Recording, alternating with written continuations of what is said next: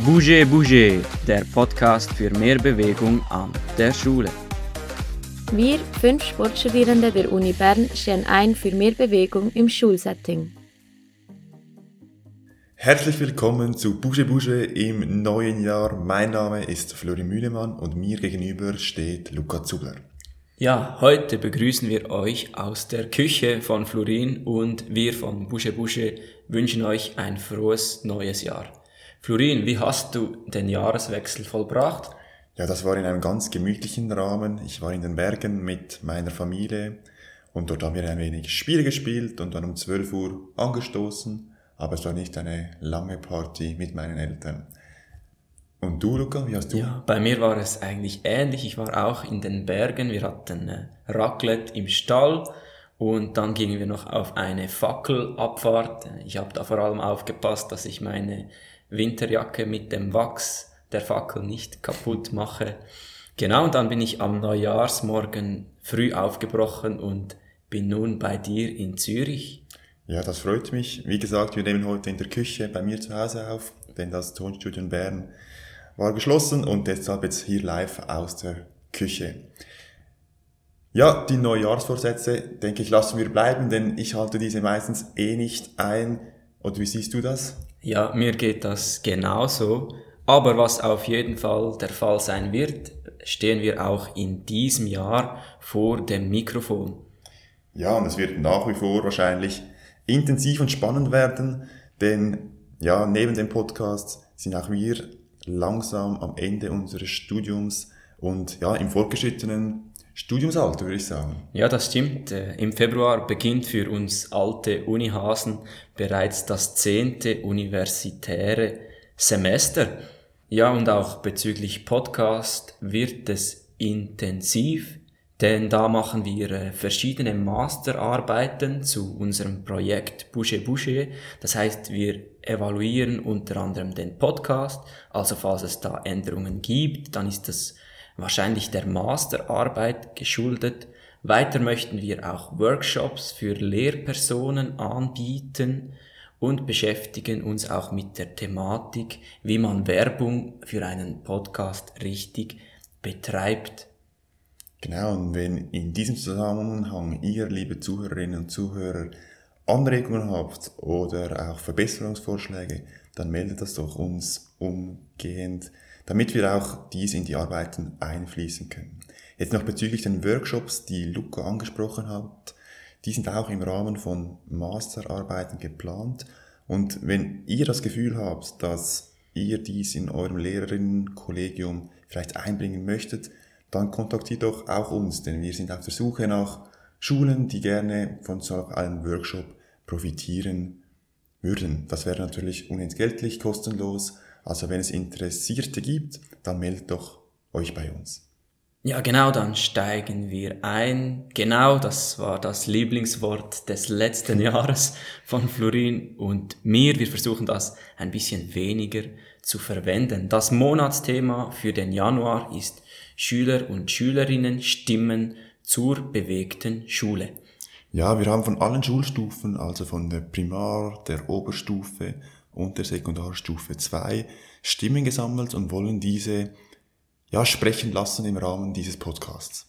Ja, wir finden es denn sehr, sehr wichtig, dass auch Schülerinnen zu Wort kommen und gedenken dies auch in Zukunft öfters zu tun. Dementsprechend haben wir diese Hauptepisode ein bisschen anders gestaltet. Wir starten nachher gleich mit dem Expertinnengespräch, sind ja auch Experten, die Schülerinnen und Schüler, vielleicht in einem gewissen anderen Kontext. Und im Anschluss an dieses Gespräch werden wir dann den wissenschaftlichen Input einbauen, um das Gespräch ein bisschen zu reflektieren und vielleicht einen theoretischen Rahmen dazu zu geben.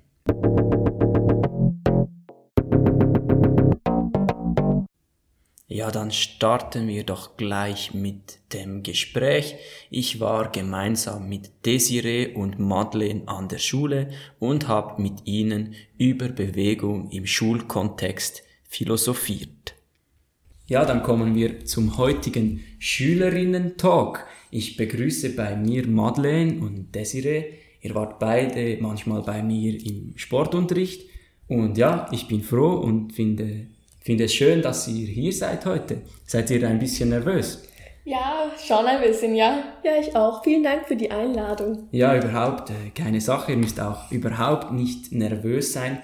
Macht das einfach mit demselben Elan, den ihr immer im Sportunterricht dabei habt und mit vollem Einsatz. Das gefällt mir immer ausgezeichnet und dann kommt das auch wunderbar gut. Ja, wir versuchen hier eine lockere Gesprächsrunde aufzubauen. Gerade die Frage an dich, Desiree. An was denkst du, wenn du an Bewegung denkst? Also wenn ich an Sport denke, denke ich vielleicht an den Schulweg in die Schule oder einfach eine Freizeitaktivität, einen Verein oder den Schulsport. Mhm. Ja. Ist Sport für euch auch Spaß? Oder wie muss ich das verstehen? Ist es Zwang? Also ich verbinde Sport schon mit Spaß, weil man, wenn man sich bewegt, dann ist es ja wie ein Hobby. Mhm. Und wenn man ein Hobby gerne macht, dann ist es natürlich auch Spaß. Mhm. Alles klar. Was habt ihr denn für eine Beziehung zur, zur Bewegung, zum Sport? Wie pflegt ihr die Bewegung? Macht ihr regelmäßig etwas? Wie sieht das bei euch aus? Also leider momentan komme ich nicht so richtig zum Sport. Ab und zu, wenn ich äh, ins Volleyballtraining gehe am Mittwoch, aber sonst, wenn ich halt ähm, zur Arbeit laufe oder zum Bus, ist jetzt Mhm. nicht gerade richtig Bewegung, aber nur da leider. Ja. Wie sieht's bei dir denn aus, Madeleine? Ähm, also bei mir ist es so, ich habe in der Berufsschule noch Sport Mhm. und sonst von der Arbeit, ähm, wenn ich den Bus verpasse, dann laufe ich auch einfach ähm, zum Bahnhof. Das gehen auch so 15 Minuten zu Fuß und dann bewege ich mich auch ein bisschen. Mhm. Ja, das ist doch immerhin schon gut, ein bisschen Bewegung im Alltag. Ihr seid ja nicht mehr an der Schule. Ihr habt die obligatorische Schulzeit im letzten Sommer beendet und seid nun in der Berufslehre. Und wir möchten jetzt heute miteinander auch eure Schulzeit in Bezug auf Bewegung Stück weit reflektieren. Eine offene Frage, ihr könnt einfach antworten, was ihr denkt. Was habt ihr das Gefühl, wie oft oder wie viel sollten sich Jugendliche, wie ihr ja auch welche seid, pro Tag bewegen? Also ich weiß, man sollte sich pro Tag ähm, also mindestens 10.000 Schritte machen. Mhm. Und Ja. ja. die sollte man auch einhalten. Mhm. Ja, also ich vermute mal vielleicht so 30 Minuten am Tag schon bewegen. Einfach mit Laufen oder Fahrradfahren. Wie gesagt, auch in die Schule gehen. Vielleicht nicht mit dem Bus. Ja. Ja. Ja, ihr habt da schon gute Ansatzpunkte. Das mit den 10.000 Schritten ist so eine Faustregel. Das hört man sehr oft. Äh, 30 Minuten stimmt nicht ganz. Es sind eigentlich 60 Minuten, die vorgegeben werden, die man mit moderater bis hoher Aktivität eigentlich täglich aktiv sein soll. Das sind so die Vorstellungen oder die Vorschriften, die Vorgaben von der Weltgesundheitsorganisation. Dazu sollte man dann auch noch hochintensive Aktivitäten teilweise einstreuen. Das hilft dann für die Knochendichte, damit man auch im Alter mal einen Sturz äh, überlebt oder äh, nicht gleiche Knochenbrüche hat. Jetzt aktueller Stand, also aus aktuellen Statistiken der Weltgesundheitsorganisation wissen wir, dass sich ungefähr 80 Prozent der Kinder und Jugendlichen nicht ausreichend bewegen. Auch weiß man, dass mehr als 5 Millionen vorzeitige Todesfälle vermieden werden könnten, wenn man sich weltweit eigentlich mehr bewegen würde. Und aus diesem Grund gibt es eben diese Aktivitätsempfehlungen für die verschiedenen Bevölkerungsgruppen, also Kinder, Erwachsene und äh, alte oder hohes Erwachsenenalter, wie man auch ein bisschen schöner gesagt ausdrücken könnte. Ja, dann wollen wir doch eure Schulzeit ein bisschen reflektieren. Ihr habt jetzt ein bisschen Abstand gewonnen. Inwiefern war Bewegung dann bei euch an der Schule Thema? Also ähm, auf jeden Fall im Sportunterricht. Mhm. Natürlich, da haben wir auch verschiedene Sportarten gemacht. Ähm, wir haben auch immer in den Pausen sind wir Runden gelaufen mit unseren Kolleginnen Mhm. und so sind wir auch natürlich in Bewegung gekommen. Besonders jetzt im Winter, wenn es dann kalt ist und es nicht gerade regnet, sind wir eigentlich schon drei, vier Runden gelaufen. pro Einfach, Pause. dass ihr nicht äh, frieren müsst. Genau. Also hier auf dem Pausenplatz, wir befinden uns ja gerade im Schulhaus. Ist das bei dir ähnlich? Wie hast du Bewegung an der Schule wahrgenommen? Ähm, Also ich finde das auch so. Äh, mit unserem alten Klassenlehrer haben wir auch kleine Ausflüge gemacht. Wir sind auch, ähm, wenn wir einen Film angeschaut haben, was auch ähm, im Unterricht dann auch vorgekommen ist, sind wir erst mit dem Fahrrad zu diesem Kino gefahren. Mhm. Und ja, mit unserem alten Klassenlehrer haben wir schon ähm, draußen auch manchmal Unterricht Ja, gemacht. ist auch sehr cool, ja. Mhm. Und als wir auch ähm, das Thema ähm, Theater. Theater. hatten, da haben wir auch einfach das Theaterstück draußen gespielt. Ja, das lässt sich sehr gut verbinden, Theater und Bewegung, das ist sehr cool. Ich möchte da einhaken, wenn ihr sagt, draußen Unterricht. Spielte da Bewegung eine Rolle im Unterricht oder war es einfach, wir gehen nach draußen und dann sitzen wir dort? Oder wie muss ich mir das vorstellen? Also da hat Bewegung wirklich eine Rolle gespielt. Zum Beispiel jetzt auch gerade mit dem Theater haben wir dann irgendwelche Rollenspiele draußen geprobt und dann, wenn ähm, die ganze Klasse parat war, haben wir das dann vorgespielt und ja, da sind wir auch rumgelaufen und haben uns bewegt und ja. Ja, ah, sehr cool, sehr cool. Gab es auch Bewegung bei euch an der Schule im Unterricht selber? Also ich denke jetzt ans Schulzimmer. Wurde sich da auch bewegt oder wie sah das aus bei euch? Unser Lehrer hat manchmal die Blätter extra auf den Tisch hingestellt, dass wir selber aufstehen, um sie uns zu holen. Also hat sie bewusst nicht ausgeteilt. Er hat Ja. auch erwähnt gehabt, dass wir uns ähm, bewegen sollen. Und mitten in der Stunde hat er auch einfach mal gesagt, wir sollen uns kurz, äh, also wir sollen kurz aufstehen. Ja. Oder auch nach einer Prüfung, wenn zum Beispiel eine Person schon früher fertig war, dann sollte die Person rausgehen, äh, auf dem Pausenplatz sich ein bisschen bewegen, hinsetzen, Okay. die Sonne genießen und ja. Ja, sehr cool eigentlich. Sehr vorbildlich, was die Lehrperson da macht in Bezug auf Bewegung. Das finde ich cool. Hat euch das gefallen, wenn solche Bewegungssequenzen in den Unterricht kommen oder findet ihr, nein, was will der? Ich möchte nur lernen. Wieso soll ich mich bewegen? Also ich fand das schon eine gute Sache, weil es war mal was anderes und Mhm. man macht das ja nicht bei jeder Lehrperson so und ja, ich fand es eigentlich gut, ja. Mhm. Das sehe ich genauso. Madeleine, was braucht es, damit du dich bewegst? Also momentan äh, mag ich die Sportart Volleyball. Also wenn man mir einen Volleyball in die Hand drückt, dann könnte ich schon mich bewegen. Oder sonst nehme ich, ähm, ziehe ich mich einfach sportgemäß an und gehe ein bisschen joggen. Ja, und verbringe eigentlich äh, bei gutem Wetter gerne die Zeit draußen. Ja, und dann bist du automatisch motiviert, da braucht es nicht viel. Ja. Jetzt vielleicht die Frage an dich, Desiree, wenn wir das jetzt übertragen möchten auf die Allgemeinheit der Jugendlichen, was denkst du, wie könnte man die zur Bewegung animieren? Ihr seid ja jetzt in diesem Alter. Uns fällt das manchmal schwieriger, wir können nicht in die Köpfe sehen. Also ich denke, danach wäre eine Belohnung nach dieser Aufgabe gut. Wie so eine kleine Belohnung nach einer Akti Aktivität. Ja. Braucht es immer einen Ansporn, so, sonst bewegt man sich nicht. Also für manche schon. Für manche wäre, wäre das förderlich. Ja. Also wenn ich jetzt als Lehrer sage, ja danach gibt's ein Jockeystängeli, dann wären alle voll dabei. Also vielleicht eine andere Belohnung, vielleicht nicht wieder etwas zu essen, sondern vielleicht Ein fünf Punkt Minuten. beim Test. Ein Zusatzpunkt beim Test. Ja, ist das- vielleicht für manche eine große Belohnung. Ja, das wäre sicherlich eine große Belohnung für manche. Das ist so. Ja, was wir auch vielleicht oft sehen, auch im Schulsetting, es gibt ja so die Coolen und so, die haben keine Lust, sich zu bewegen. Inwiefern könnte man ein Bewegungsangebot auch so gestalten, dass es cool ist, auch für die Cool Kids und dass da Freude erlebt werden kann und ja, die Motivation steigt. Also ich glaube, was vielleicht wichtig ist, wenn in so einem Grüppchen vielleicht eine, ich sag ich mal, sportliche Person ist, die gerne Sport macht, dann tut sie automatisch die anderen auch animieren, dass sie vielleicht auch Sport machen, dass sie mal zusammen irgendwie, keine Ahnung, in die Stadt laufen oder irgendwie mal zusammen Fußball spielen oder irgendwie so. Ich glaube, das würde schon helfen, wenn eine Person in dieser Gruppe ist, die schon gerne Sport macht.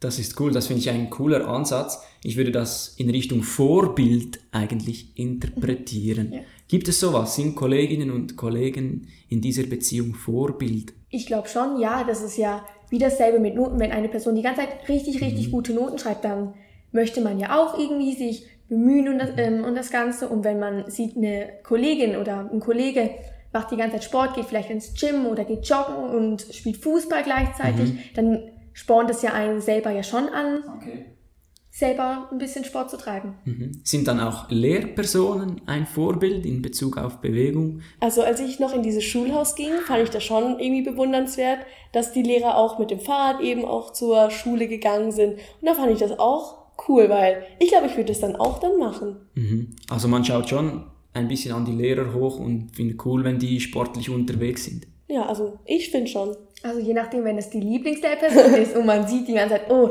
die Person ist die ganze Zeit sportlich unterwegs oder man sieht sie selber so als Vorbild, dann würde ich schon sagen, ja. Ähm, in einem der nächsten Monatsthemen, da möchten wir uns mit Bewegungshausaufgaben befassen.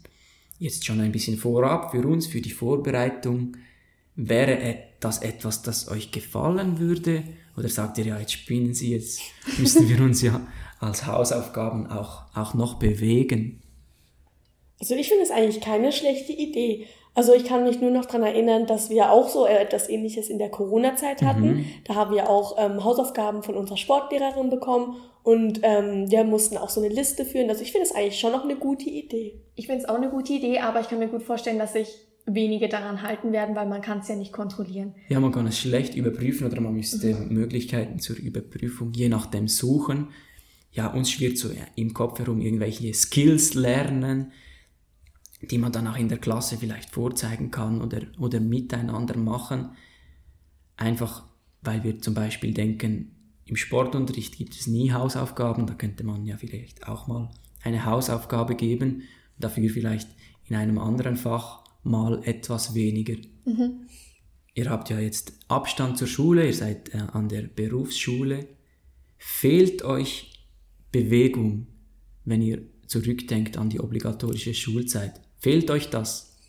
Ja, schon. Also ich kann zum Beispiel jetzt nicht mehr ähm, in Schulsport gehen, weil bei mir passt das einfach von der Zeit nicht und ich finde schon, dass mir das fehlt. Also ich vermisse das schon ein Stück weit. Also ich habe über Mittag ähm, nur eine Stunde Pause und die verbringe ich dann immer mit Essen und mit Ja. ein bisschen Reden und mich auf die nächste Stunde vorbereiten, wenn wir da irgendwie eine Prüfung schreiben. Und auch generell, wir haben keine große Pause mehr. Mhm. Wo wir früher immer Runden gelaufen sind, da wechseln wir einfach das Klassenzimmer und man merkt schon, man bewegt sich ein bisschen weniger als in der obligatorischen Schule. Mhm. Und auch der äh, Sportunterricht fehlt euch der auch, weil man da verschiedene Sachen macht. Das höre ich viel jetzt in meinem Alter. Ich bin ja jetzt als Lehrer äh, das Leben lang in der Schule, aber viele von meinen Kollegen sagen, ja, der Sportunterricht an der Schule, das war so cool, da hat man einfach alles ausprobiert und alles gemacht und jetzt kommt man gar nicht mehr dazu, so viele Dinge zu tun. Also ähm, bei mir jetzt in der Berufsschule, wir haben jetzt gerade Basketball gespielt oder wir haben jetzt auch Volleyball gespielt, Fußball. Bei uns ist immer bisschen abwechslungsreich, also merke ich das jetzt gar nicht so, Mhm. der Unterschied. Wir haben immer noch Natürlich, ja. zwei Stunden Sport, so wie äh, bei der anderen Schule. Und Wenn ihr mit Kolleginnen zusammen seid, mit Kollegen, sprecht ihr da auch über Fitness, Bewegung, Sport? Ist das bei euch ein Thema? Und wenn ja, inwiefern thematisiert ihr das? Also ich rede schon mit meinen Freunden in der Berufsschule schon ein bisschen über Sport, was wir zum Beispiel auch am Wochenende gemacht haben. Und bei mir kommt schon äh, ähm, öfters das Wort Sport vor. Ja. Bei den anderen auch, weil ich habe auch eine Freundin, sie geht auch in den Fußballverein und wir reden schon über Sport, ja. bei mir ist es eher weniger. Mhm. Wir reden über die Freizeitbeschäftigung Ja. oder wenn wir lernen, was Mhm. wir da jetzt zum Beispiel bei der und der Aufgabe raus haben. Aber Ja, dann danke ich euch herzlich. Es war spannend mit euch zu philosophieren, zu diskutieren. Möchtet ihr noch etwas unseren Zuhörerinnen und Zuhörern mitgeben? Das sind überwiegend Lehrpersonen. Was können die machen, um euch Schülerinnen und Schüler zu Bewegung zu animieren und motivieren? Ja, also ich denke, Lehrpersonen könnten auch in ihrem Unterricht Belohnungen einbauen, je nachdem auch die Blätter ähm, in andere Ecken ähm, legen. Damit Ist das halt dann eine Belohnung, wenn ich das Blatt in den Nein, aber anderen Ecken ich meine, na, nach ähm, einer Aktivität vielleicht, eine Mhm. Belohnung vielleicht. fünf die, Minuten früher Pause. Früher Pause. Oder? Ja, das ist immer heikel. Das getraue ich mich nie. Ich verdiene zu viel, um die Schüler zu früh in die Pause zu schicken. Oh, schön. Oder ähm, auch, was unser alter Lehrer früher, also nee, das kann ich nicht sagen, alter Lehrer. Das kannst du schon sagen. kann ich das sagen? Alter Lehrer. Ein ehemaliger Lehrer zum Beispiel. ja, das macht Sinn. Ähm, oder einfach das, was unser ehemaliger Lehrer gemacht hat, ähm, dass wir zum Beispiel draußen Unterricht gemacht haben mit irgendwie Theaterspielen oder Mhm. mit dem Velo nach Aarau für einen Kinobesuch oder irgendwie so etwas. Das, das findet Anklang. Das finden die Schüler auch cool. Das finden die Schüler cool. dann finden wir das auch cool, wenn ihr das cool findet. Also, sehr also cool. Je nach, je nach dieses, Geschmack ist es ja anders. Also. ja, das ist natürlich so. Um die Sache abzurunden, ich weiß nicht, ob ihr schon einmal eine Podcast-Episode gehört habt. Ähm, ja, dann hast du vielleicht auch gehört, dass wir jeweils eine Holy Question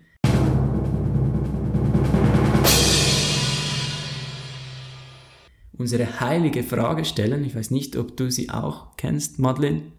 Äh, Wir fragen da jeweils unsere Expertinnen und Experten, ähm, wie würden sie reagieren oder, wa oder was würden sie tun, wenn ihr Kind ein kompletter Be Be Bewegungsmuffel wäre? Also ich glaube dann, mein zukünftiges Kind ist dann quasi schon automatisch motiviert, weil wenn die Eltern schon motiviert sind, dann bekommt es es ja wie mit und wenn man zum Beispiel spazieren geht, dann kommt das Kind ja auch mit oder Mhm. wenn man Sport gut redet, dann kann ja das Kind gar nicht so richtig dagegen sein, oder? Mhm. Das finde ich auf jeden Fall. Da sind wir wieder bei der Vorbildfunktion. Also ich würde erst mein Kind gar nicht so weit bringen, dass es Sport gar nicht mögen würde. ja, genau. Und falls es so ist, würde ich, also ich würde ja immer noch irgendwie ins Sport gehen oder Ja. würde ich mein Leben lang so machen, dann würde ich es einfach mitnehmen. Solange bis es halt wirklich Sport mag. Also ich würde, also ich finde das schon noch wichtig. Schon klar, aber erzwingen muss man ja auch nichts. Wenn man, wenn man wirklich sieht, das Kind hat wirklich gar keine Freude, dann schon klar, man muss ein bisschen Sport machen, ein bisschen gesund leben und das Ganze. Aber wenn es wirklich überhaupt, überhaupt nicht mag, dann ja. Okay, cool. Ja, herzlichen Dank äh, für diese Aufnahme, für das Teilnehmen an unserem Podcast. Ich habe euch beide, ihr seid Zwillinge, nicht einfach äh, per Zufall ausgewählt, sondern weil ich von euch beeindruckt war im Sportunterricht. Und ja, nehmt diesen Drive, diese Motivation am Sporttreiben unbedingt mit. Das könnt ihr auch im weiteren Berufsleben brauchen. Und ich denke, das gibt euch viel Halt. Und ja, cool, dass ihr da wart. Ja, vielen herzlichen Dank auch von meiner Seite an Madeleine und Desiree. Ich finde, ihr habt viele interessante Punkte erwähnt, die ich jetzt hier aus dem Gespräch herausfiltern konnte und für mich in den Unterricht ja einbauen kann. Ja, an dieser Schule wird auch einiges bereits sehr gut gemacht, wie wir erfahren konnten. Ja, das sehe ich auch so. Es ist immer erfrischend und auch überraschend, auf welche Ideen Kinder oder jetzt in diesem Fall die Jugendlichen selbst gekommen sind. Gerade wenn sie nicht so in einer Thematik drin sind, wie wir das jetzt sind, wo wir uns immer mit diesem Thema beschäftigen. Absolut, auf die Idee mit der Belohnung durch einen Zusatzpunkt äh, bin ich selber noch nicht gekommen. Ja, das ist aber eine spannende Idee. Glaubst du, das hätte Potenzial? Puh, ja, das ist wahrscheinlich schwierig, vielleicht im Sportunterricht. Weniger, dass es zu einer besseren Note führen kann, ähm, in Geschichte oder Mathematik. Zwar äh, bei mir im Französischunterricht vielleicht noch am ehesten, dann wären die Schüler auch mit Zusatzpunkten nicht übermäßig gut. Ja, vielleicht liegt es an der Lehrperson.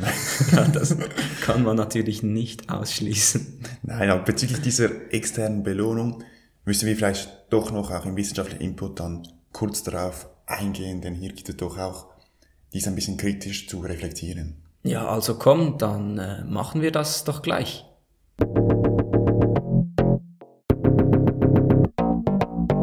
Ja, ich war ja beim Gespräch selber nicht dabei und habe nur die Tonspur im Nachhinein gehört. Doch aus dem Gespräch sind mir besonders zwei Anliegen auffallen, die mehrmals genannt wurden. Ja, was ist dir dann aufgefallen, Sherlock? Ja, einerseits die Idee mit dem Belohnungssystem, wie wir das bereits vorher genannt hat. Das heißt, eine Belohnung, wenn man sich mehr bewegt. Dies wurde von den Schülerinnen gleich mehrmals genannt. Und andererseits, da hast du auch im Gespräch bereits darauf hingewiesen, ist diese vehement wichtige Vorbildsfunktion von Lehrpersonen. Ja, das ist mir natürlich auch aufgefallen. Ich habe dann auch insistiert. Sie nannten unterschiedliche Vorbildrollen, die Lehrperson, die Eltern bei der Holy Question und auch die Peers, wenn diese sich aktiv bewegen, also die Mitschülerinnen, Kolleginnen, Kollegen und so weiter. Ja, das war schon auffällig, fand ich jetzt. Ja, diese externen Belohnungen wollen wir hier im wissenschaftlichen Input dennoch kurz aufgreifen und einen Rahmen geben, wann und wie diese denn eingesetzt werden sollten. Ja, das finde ich auch wichtig, denn äußere Anreize können die Motivation der Schüler innen fördern. Das sehe ich auch bei mir in der Sporthalle oftmals. Ja, das, das kann ich bestätigen. Dennoch muss man hier Stück weit auch differenzieren. Welche Motivation soll denn gefördert werden? Ist es die intrinsische oder die extrinsische Motivation? Vielleicht ganz kurz, was ist der Unterschied zwischen der intrinsischen und der extrinsischen Motivation? Ja, bei der intrinsischen Motivation mache ich etwas, da ich durch die Tätigkeit allein eigentlich Spaß empfinden. Das heißt, ich spiele beispielsweise Badminton, weil ich Lust darauf habe und das Spiel toll finde. Bei der extrinsischen Motivation mache ich etwas, weil ich es muss oder weil andere von mir erwarten oder weil ich weiß, dass es wichtig ist, dass ich es machen würde und daraus einen Vorteil ziehen kann. Ja, materielle und immaterielle Anreize, das sind zum Beispiel Kleberli oder auch Lob und Anerkennung, gehören etwa zu den externen Anreizen. Ja, und es zeigt sich, dass gerade die intrinsische Motivation dazu führt, dass man länger an einer Sache dranbleibt. Bei der externen Motivation ist die Wirkung etwas kurzfristiger und vergeht nach einer gewissen Zeit auch wieder. Mhm. Dennoch muss man auch innerhalb der extrinsischen Anreize ein wenig unterscheiden. Inwiefern? Immaterielle Anreize wie eben Lob oder Anerkennung können die intrinsische Motivation fördern, materielle Anreize hingegen können dazu führen, dass die extrinsische Motivation gestärkt und die intrinsische Motivation geschwächt wird. Diesen nennt man im Fachjargon auch den Korrumpierungseffekt. Also was genau ist jetzt dieser Korrumpierungseffekt?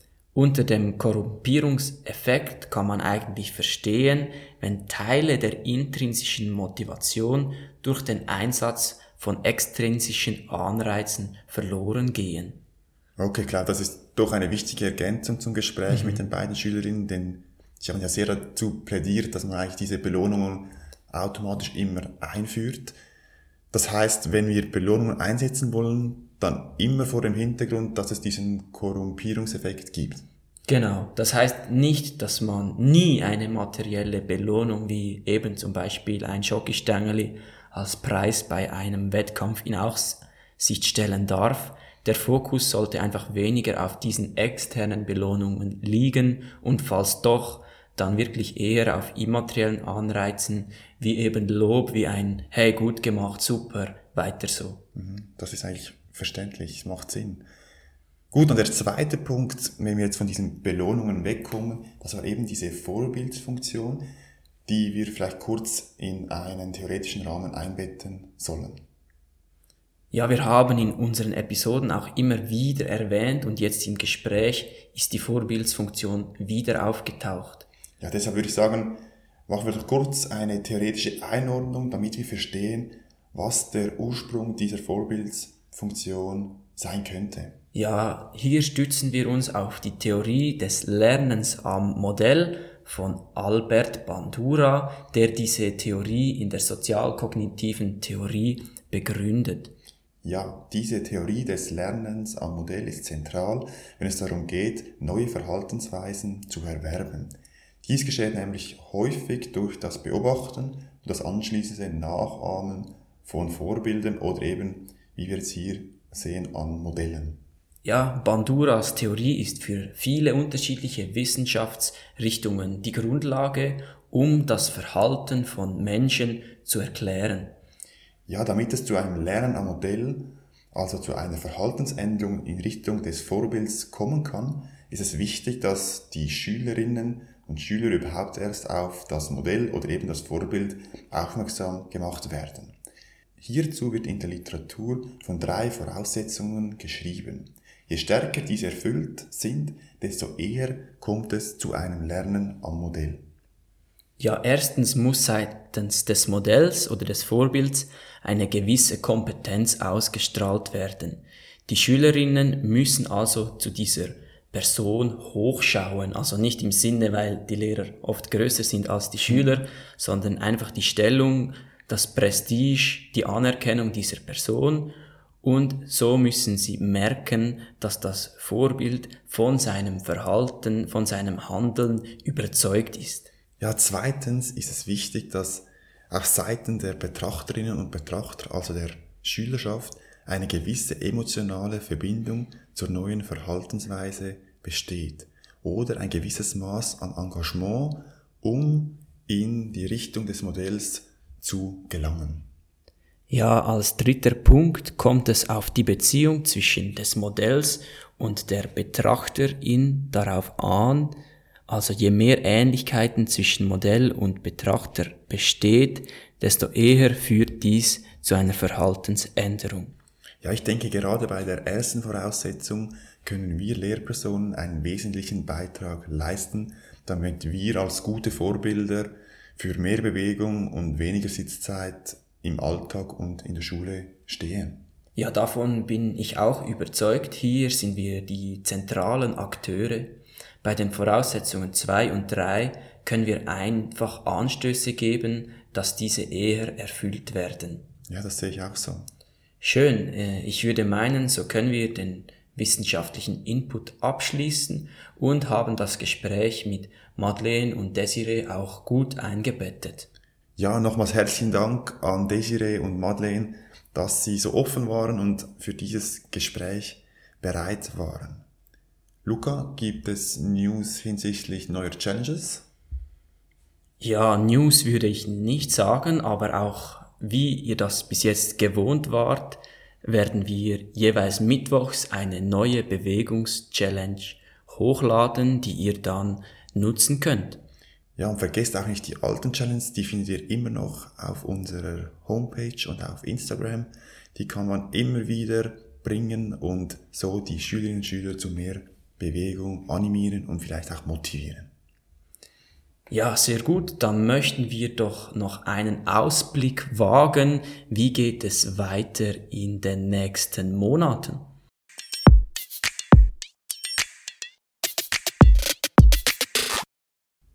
Ja, wie geht es weiter mit Boucher Boucher? Wir haben nun noch drei Blitzepisoden, die jeweils am Montag dieses Monats für euch online gehen. Ja, genau. Am Montag wird das Gespräch von Matthias mit einer Primarschülerin, Livia, online gestellt. Da gibt es auch lustige Eindrücke. Dann den Montag darauf werde ich mit einem Sekundarstufenschüler 2 sprechen, der in der 6. Klasse ist. Da erhoffe ich mir auch sehr viele spannende Eindrücke, wo ich dann gleich umsetzen kann. Und zuletzt an, für die dritte Blitzepisode, da werden wir nochmal ganz kurz diese drei Gespräche reflektieren und ein Fazit ziehen, was für uns jetzt die wichtigsten Aspekte sind.